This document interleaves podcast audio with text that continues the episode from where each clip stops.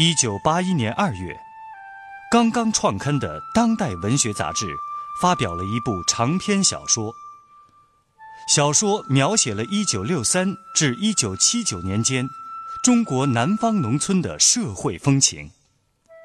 作者古华把自己熟悉的南方乡村里的人和事囊括浓缩进一部小说里，与政治风云与风俗民情图画。借人物命运演乡镇生活变迁，通过一幅幅生动的乡村生活图景，展示了大时代的深刻变化。请听长篇小说《芙蓉镇》，作者古华，由人民文学出版社出版，演播聂梅。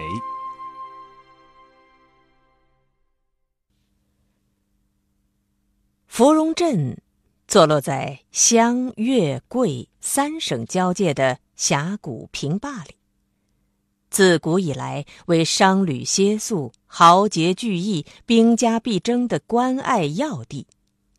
有一溪一河两条水路绕着镇子流过，流出镇口大约一里路远就汇合了，因而三面环水。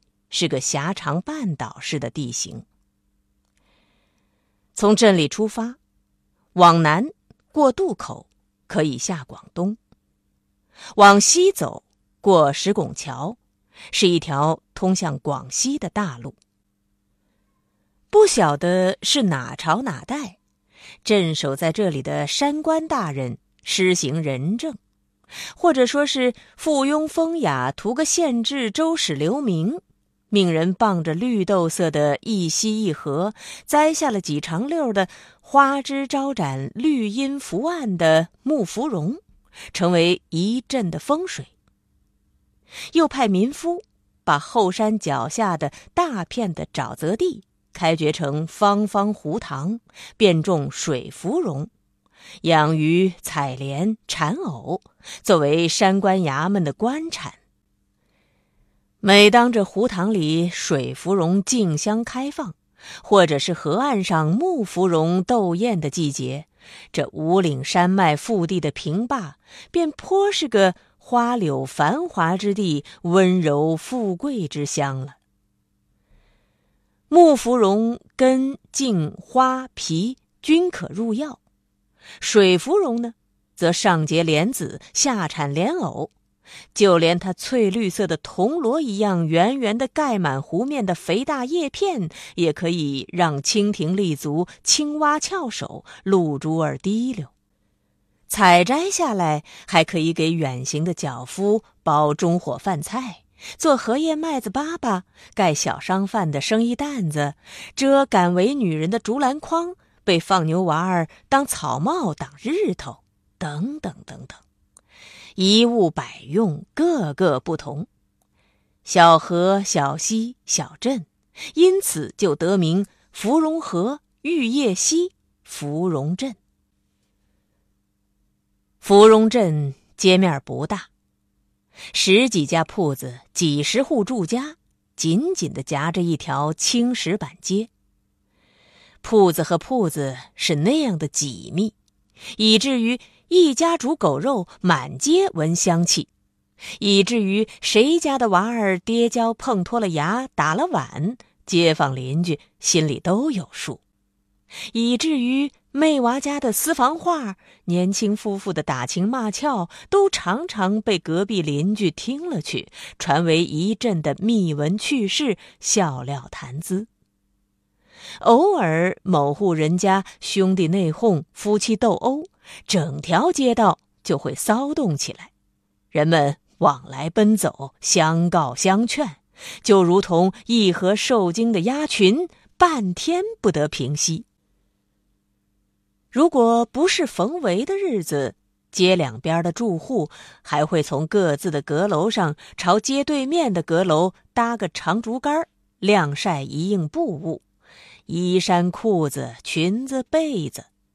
山风吹过，但见通街上空万国旗纷纷扬扬，红红绿绿，五花八门。再加上悬挂在各家瓦檐下的串串红辣椒、束束金黄色的包谷种、个个白里泛青的葫芦瓜，形成两条颜色富丽的夹街彩带。人在下边过，鸡在下边啼，猫狗在下边缩窜，别有一种风情，另成一番景象。一年四十八节。镇上的居民讲人缘儿，有互赠吃食的习惯。农历三月三，做清明花八子；四月八，蒸柿田米粉肉；五月端午，包糯米粽子，喝雄黄艾叶酒；六月六，谁家院里的梨瓜菜瓜熟得早；七月七，枣核尝新；八月中秋，家家做土月饼。九月重阳试果下树，金秋十月娶亲嫁女，腊月初八制腊八豆，十二月二十三送灶王爷上天，等等等等。这就构成了家家户户吃食果品的原料虽然大同小异，但是一经巧媳妇们配上各种佐料做将出来，式样家家不同，味道个个有别。最乐意街坊邻居品尝之后夸赞几句，就像是在暗中做着民间副食品展览，色香味儿评比一般。便是平常日子，谁家吃个有眼珠子、脚爪子的荤腥，也一定不会忘记夹给隔壁娃儿三块两块的，由着娃儿高高兴兴的回家去，向父母亲炫耀自己碗里的收获。饭后，做娘的必得牵了娃儿过来坐坐，嘴里尽管拉扯说笑些旁的事情，那神色却是完完全全的道谢。芙蓉镇街面虽小，居民不多，可是，一到逢为赶集的日子，就是个万人集市。集市的主要场所不在青石板街。而在街后临河的那块二三十亩见方的土坪，旧社会留下了两溜石柱撑梁、青瓦盖顶、四向皆空的长亭。长亭对面立着个油彩斑驳的古老的戏台。解放初时为期寻旧历，逢三六九一巡三围，一月九集。三省十八县，汉家客商、姚家猎户、药匠、庄家小贩都在这里云集贸易。猪行牛市、蔬菜果品、香菇木耳、懒蛇活猴、海参羊布、日用百货、饮食小摊儿，满围满街的人成河，嗡嗡嘤嘤，万头攒动。若是站在后山坡上看下去。晴天是一片头巾、花帕子、草帽；雨天是一片斗篷、纸伞、布伞。人们不像是在地上行走，倒像是汇流浮游在一座湖泊上。从卖凉水到做牙行掮客，不少人靠了这围场营生。据说镇上有一户穷汉。竟然靠着专捡猪行牛市上的粪肥发了家呢。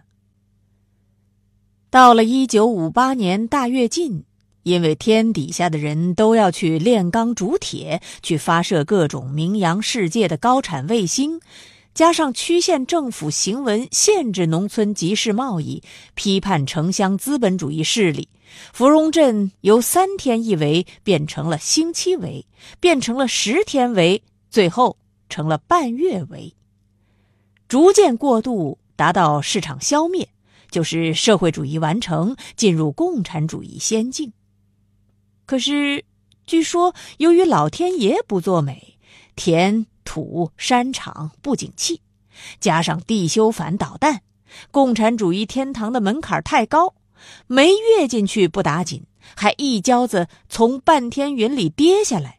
结结实实的落到了贫瘠穷困的人间土地上，过上了公共食堂大锅青菜汤的苦日子。半月围上卖的尽是康巴、苦珠、蕨粉、葛根、土茯苓，马瘦毛长，人瘦面黄，国家和百姓都得了水肿病。客商绝迹，围场不成围场，而明赌暗娼、神拳点打、摸爬拐骗却风行一时。直到前年，也就是公元一九六一年的下半年，县政府才又行下公文，改半月围为五天围。首先从围期上放宽了尺度，便利物资交流。因为元气大伤，芙蓉镇再也没有恢复成为三省十八县客商云集的万人集市。芙蓉镇。以湘南一个小山镇的青石板街为中心场地，以芙蓉姐子胡玉英勤劳发家却招致不幸的故事做引线，串联起与之相关的一系列人物，并由这些遭遇不同、性格各异的人物组成一个小社会，通过这个小社会，写走动着的大时代。长篇小说《芙蓉镇》正在播出。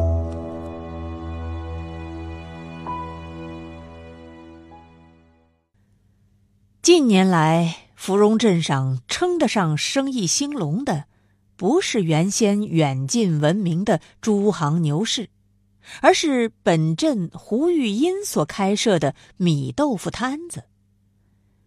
胡玉英是一个二十五六岁的青年女子，来她的摊子前站着、坐着、蹲着吃一碗米豆腐、打点心的客人，习惯于喊她“芙蓉姐子”。也有那等好调笑的角色称她为芙蓉仙子。说她是仙子，当然有点过誉。但是胡玉音黑眉大眼，面如满月，胸脯丰满，体态动情，却是过往的客商有目共睹的。镇粮站主任古燕山打了个比方。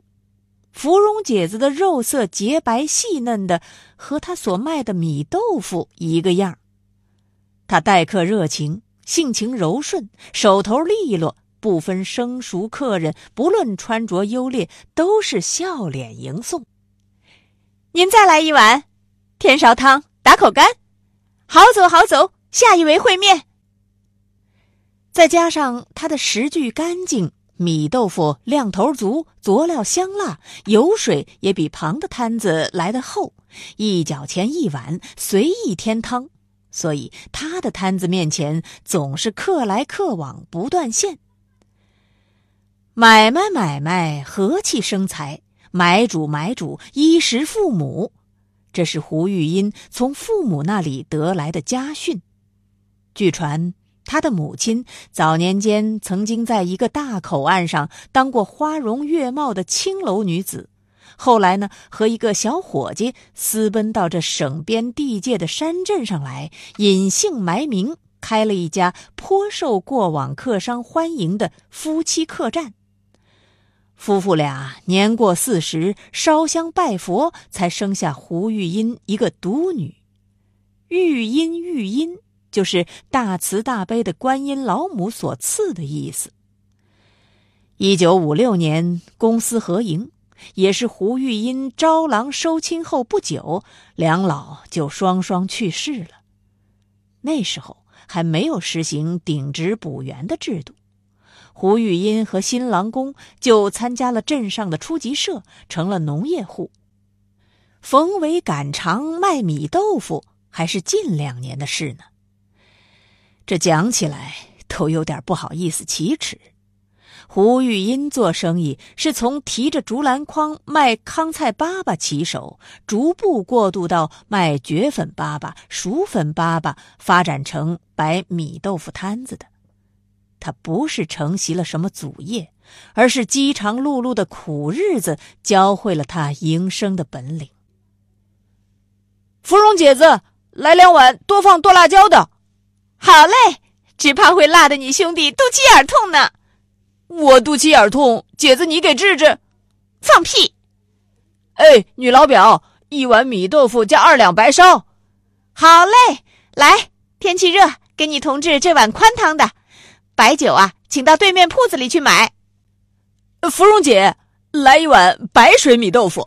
我就喜欢你手巴子一样白嫩的，吃了好走路。行，下锅就熟。你呀，贫嘴瓜舌的，我看你媳妇大概又有两天没有喊你跪床脚，扯你的大耳朵了。我倒想解子你扯扯我的大耳朵呢。嘿，你个缺德少教的，吃了白水豆腐，舌尖起泡，舌根生疮。保佑你呀，下一世当哑巴！哎呦，芙蓉姐，莫咒莫咒，米豆腐摊子要少一个老主顾，你舍得？就算是骂人咒人，胡玉英的眼睛里也是含着温柔的微笑，嗓音也跟唱歌一样的好听。对于这些常到他摊上来的主顾们，他有说有笑，亲切随和的，就像是待自己的本家兄弟一样的。的确，他的米豆腐摊子有几个老主顾，那是每为必到的。首先是镇粮站主任古燕山，老古四十多岁，北方人，是个官夫。为人忠厚朴实，不晓得怎么搞的，古燕山前年秋天忽然通知胡玉英，可以每围从粮站打米厂卖给他碎米谷头子六十斤，成全他的小本生意。胡玉英两口子感激的只差没有给谷主任磕头喊恩人了。从此，谷燕山。每围都要来米豆腐摊子坐上一坐，默默的打量着脚勤手快、接应四方的胡玉英，仿佛是在细细的品味着他的青春芳容。因为他为人正派，所以就连他对芙蓉姐子那个颇为轻浮俗气的比喻都没有引起什么非议。再一个，是。本镇大队的党支书满庚哥。满庚哥三十来岁，是个转业军人，跟胡玉英的男人是本家兄弟。玉英认了他做干哥。干哥每回都来摊子上坐一坐，赏光吃两碗不数票子的米豆腐去，这是很有象征意义的。无形中印证了米豆腐摊子的合法性，告诉逢违赶场的人们，米豆腐摊子是得到党支部准许、党支书支持的。吃米豆腐不数票子的人物还有一个，就是本镇上有名的运动根子王秋社。王秋社三十几岁的年纪。生得圆头圆耳，平常日子像是一尊笑面佛。可是，每逢政府派人下来抓中心，开展什么运动，他就必定要跑红一阵儿，吹哨子传人开会了，会场上领头呼口号造气氛了，值夜班看守坏人了，十分的得力。等到中心一过。运动告一段落，他也就像个泄了气的皮球。这嘴巴又好油腻，爱沾荤腥。人家是一个钱当三个钱花，他呢，三个钱当一个钱吃。来米豆腐摊子前一坐，总是一声：“哎，弟嫂，来两碗，记账。”一副当之无愧的神气。有时候还当着胡玉英的面拍着他男人的肩膀开玩笑：“哎，兄弟，怎么搞的？你和弟嫂成亲七八年了，这弟嫂还像个黄花女，没有装起窑。哎，要不要请个师傅做个娃娃包靠？”这话讲的两口子脸快绯红，气也不是，恼也不是，骂也不是。对于这个白吃食的人，胡玉英虽然是心里不悦，可是他是本镇上的街坊，来了运动又十分跑红的，自然是招惹不起。白给吃还要赔个笑脸呢。每为必来的主顾当中，有一个怪人，特别值得一提。这个人外号秦癫子，大名秦书田，是个五类分子。秦书田原先是个吃快活饭的人，当过周立中学的音体教员，本县歌舞团的编导。一九五七年，因为编演反动歌舞剧，利用民歌反党，化成了右派，被开除回乡生产。他态度顽固，从没有承认过自己反党反社会主义的罪行，只承认。自己犯过两回男女关系的错误，请求大队支书李满庚将他的右派分子帽子换成坏分子帽子。他自有一套自欺欺人的理论。他来胡玉英的摊子上吃米豆腐，总是等到客人少的时候，笑笑眯眯的，嘴里呢则总是哼着一句咪咪嗦嗦咪嘞咪哆嘞拉哆嗦嗦。这样的曲子。有人问他：“呃，秦癫子，你见天哼的什么鬼腔怪调的？”他回答说：“，广东音乐步步高，跳舞的。”嘿，你还步步高呢？这明明都当了五类分子，步步低了。是是是，对对对，江河日下，努力改造。在胡玉音面前。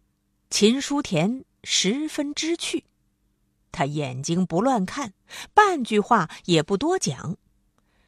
俗话说“瘦狗莫踢，病马莫欺”，倒是胡玉音觉得他落魄，有些造孽。有时候舀给他的米豆腐，香油和佐料还特意下的重一点儿。逢为赶集。跑生意做买卖，鱼龙混杂，清浊河流，面善的，心毒的，面善心也善的，面善心不善的，见风使舵，望水弯船的，巧嘴利舌，活活说死，死货说活的，倒买倒卖，手辣脚狠的，什么样的人没有呢？芙蓉姐子的米豆腐摊子前，这几个主顾常客就暂且介绍到这儿。这些年来，人们的生活也像是一个市场。在下面的整个故事里，这几个主顾无所谓主角配角，生旦净丑、花头黑头都会相继出场，轮番跟大家见面的。您刚才听到的是长篇小说《芙蓉镇》，作者。古华，由人民文学出版社出版，演播聂梅，感谢您的收听。